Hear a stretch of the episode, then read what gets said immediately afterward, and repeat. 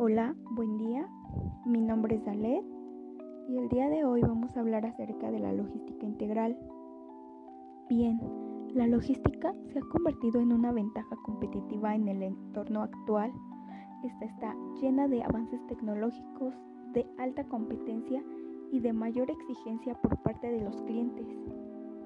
Con esto tenemos que las empresas se ven obligadas a ser más eficientes y productivas en los diferentes procesos de la cadena de suministros y así poder posicionarse en un nivel competitivo.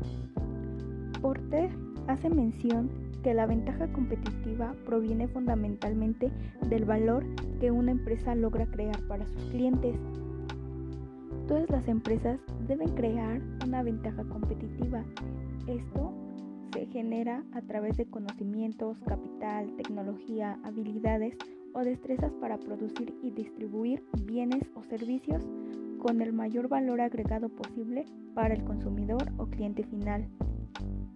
Una vez que las empresas generan una ventaja competitiva, las estrategias dentro de la cadena de valor se consolidan a lo que conocemos como logística integral, cuyo resultado final son todas aquellas actividades que crean valor.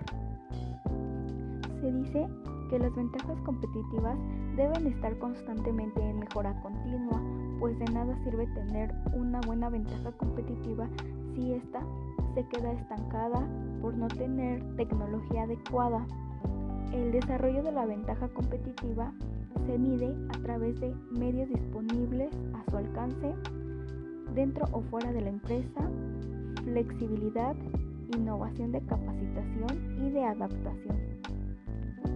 La globalización es un factor muy importante que las empresas deben tomar en cuenta, pues con ello hacen que las empresas se posicionen en el mercado internacional para poder obtener mayores clientes, mayores recursos, mayor fama, incluso mayores ganancias.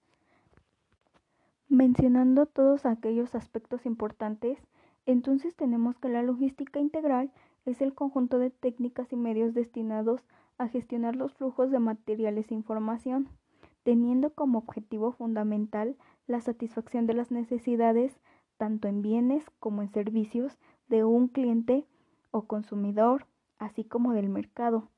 Esto lo basamos en cuanto a calidad, cantidad, lugar y momento específico. Con esto maximizamos la satisfacción del cliente y minimizamos los tiempos de respuesta y costos. Las empresas tienen distintas áreas en el cual han sido fundamental para la evolución de la logística.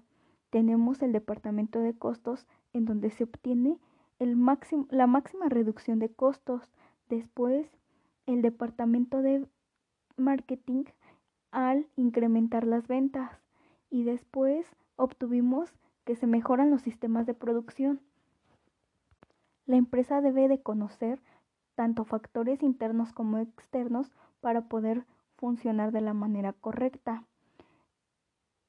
Para lograr una adecuada administración dentro de la cadena de suministros, contamos con la integración funcional, que es las actividades de compra, manufactura, transporte, manejo de inventarios y almacenamiento. Tenemos también integración espacial, que es a través de la dispersión geográfica de proveedores, fábricas, centro de distribución y clientes.